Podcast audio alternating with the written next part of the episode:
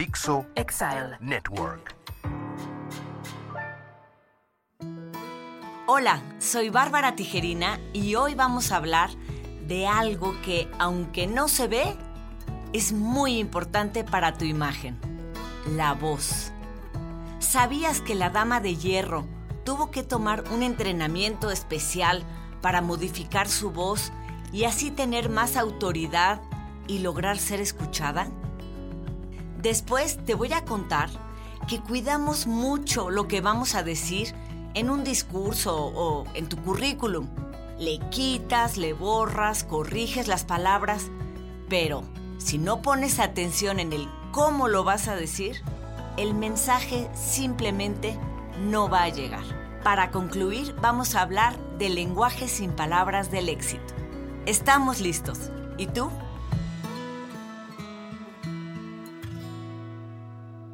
¿Sabías que tu entorno comunica o que tu apariencia habla antes de que tú abras la boca? Bienvenidos a Lenguaje sin Palabras con Bárbara Tijerina, el podcast en el que hablamos de todo acerca de la comunicación no verbal. Tu lenguaje sin palabras.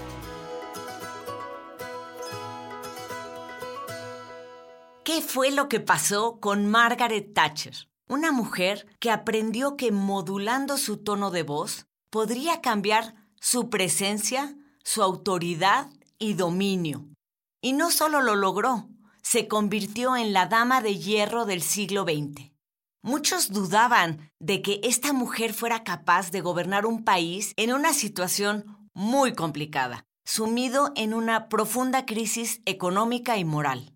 Margaret Thatcher, la primer ministra de Reino Unido, como líder y como mujer, tenía muchos retos y uno de los más importantes era modificar su voz. Ella manejaba tonos agudos al hablar, que en la época se consideraban eh, muy femeninos, digamos. Pero esos tonos tan agudos disminuyen la atención de los oyentes y su capacidad para persuadirlos. Su biógrafo, Charles Moore, contó más tarde su secreto.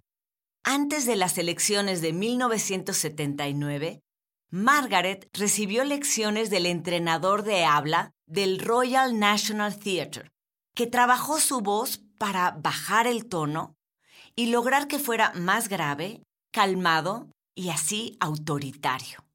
Hizo gala de un estilo personal, fuerte, dominante y áspero, pero inteligente, y a la vez seductor. Con el tiempo cautivó tanto al electorado como a la clase política internacional. El resultado no pudo ser más brillante para los conservadores, ya que acabó dirigiendo la política durante 11 años. Con esta modulación, Margaret Thatcher no solo logró un cambio en su imagen, fue una pionera que abrió las puertas para que mujeres modernas pudieran acceder al poder y a puestos tan altos que antes no había ocurrido en la historia de la humanidad. La voz para Margaret Thatcher era un arma de persuasión y tenía que encontrar la forma de lograr que sus mensajes llegaran con la fuerza que ella quería. Su historia es un sorprendente relato de ambición e intelecto. Recuerda, hay que entrenar el músculo de la observación. Tu imagen personal te puede ayudar o perjudicar. ¿Cómo alcanzar tu verdadero potencial? Hablemos por una buena imagen. El lenguaje y la forma de expresarlo es dinámico y van cambiando con el tiempo las palabras, las formas. Antes, las mujeres usaban los tonos más altos, más agudos. Las voces graves y moduladas dan credibilidad y dominio social. La voz cambia y la modificamos sin darnos cuenta. ¿Te has puesto a pensar en las cosas extrañas que hacemos con nuestras voces cuando miramos a un recién nacido? Y esto no solo ayuda a los bebés a sobrevivir, también así les enseñamos el lenguaje y cómo comunicarse con el mundo que les rodea. El lenguaje de bebé puede ayudar a algunos pequeños a recordar y aprender palabras. También le da sentido al caos que les rodea. muy pronto saben que cuando la mamá se acerca con esta voz suave y como de canción de cuna es para calmarse. Esa voz la asocian con dormir, relajarse. Y una voz aguda es la voz que les ponemos para que pongan atención. Además, la voz está íntimamente ligada al sistema límbico, que es el de las emociones. Por ello, si estás contento, nervioso o ansioso, tus cuerdas bucales se tensarán. Lo hemos vivido todos. Como las emociones son contagiosas, una voz suave y serena puede producir calma. La voz requiere modulación.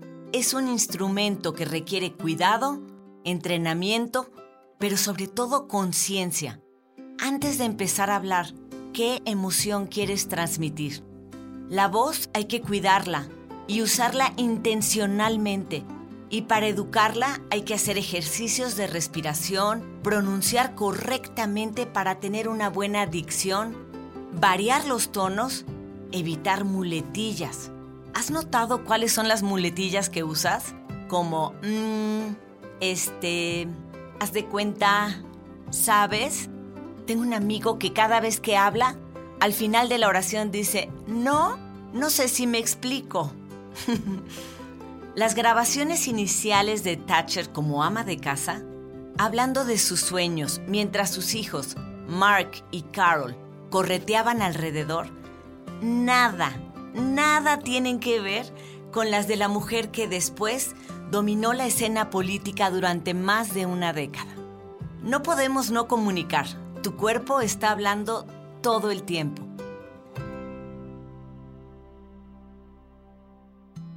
es el momento de tu crecimiento personal.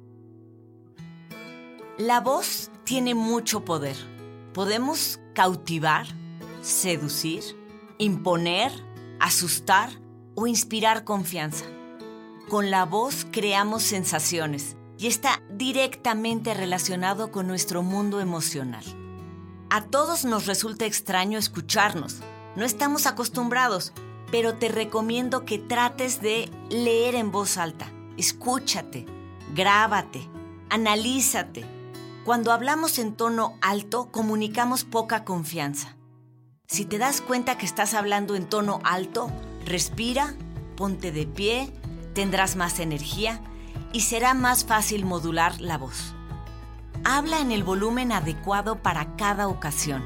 Si es muy fuerte, se percibe como agresivo y si es demasiado bajo, serás percibido como alguien inseguro, sin confianza.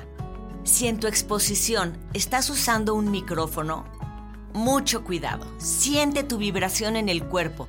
Es un error muy común que las personas griten cuando usan el micrófono. Te dejo estos tres tips o recomendaciones. Hay personas que hablan en un solo tono y es muy difícil escucharlos. Aburren y además, nadie se atreve a decírselos. Nuestro cerebro se desconecta cuando escuchamos a personas así. Por eso decía Dalí que para interesar a los demás hay que provocarlos. ¿Y cómo los provocamos? Con cambios de tono de voz, con pausas, con énfasis en ciertas palabras. Dos, elimina los tics y las muletillas que pueden ser tan molestos. Esas las vas a cachar cuando te grabes, hacemos este... Mm, y esto ocurre porque estamos como haciendo tiempo, pensando en la respuesta. Para ello mejor te recomiendo darte tiempo. Respira. Es mucho mejor hacer una pausa, un silencio, que rellenarlo con ruido. 3. Todos tenemos mañas, pero algunas pueden ser muy molestas y ni cuenta te has dado. ¿Qué tal las personas que para todo dicen, o sea, ¿Qué quieres que te diga? Hay personas que agregan el sí al final. ¿Ya te has dado cuenta cuáles son tus muletillas? Por último, mi recomendación, y es un secreto, cuando vayas a hablar en público, o es más, con tus amigos, cuando les vayas a contar algo, cuando vayas a decir lo más importante, haz esto, baja la voz. Todo el mundo me dice, ¿cómo? ¿Cómo voy a bajar la voz cuando voy a decir lo más importante? Así es al bajar la voz para decir lo más importante, logras que la gente se acerque y ponga atención. Ese es un gran tip. Y el especialista del lenguaje corporal, el doctor Jack Brown, me decía que los hombres solo distinguen dos cambios de tono de voz y que las mujeres reconocemos hasta siete. Estos cambios de voz es en donde detectamos el engaño, porque dices, ¿por qué me está diciendo algo y no corresponde el tono de voz? Me encanta la frase de Benjamin Disraeli que dice, nada revela tanto el carácter de una persona como su voz. Gracias por interesarte en este apasionante tema. Te invito a seguirme en mis redes sociales, arroba Bartige en Twitter, arroba Bartige sin palabras en Instagram y Bárbara Tijerina en Facebook. Y en mi página www.lenguajesinpalabras.mx. Espero tus comentarios. Esto fue Lenguaje sin Palabras con Bárbara Tijerina.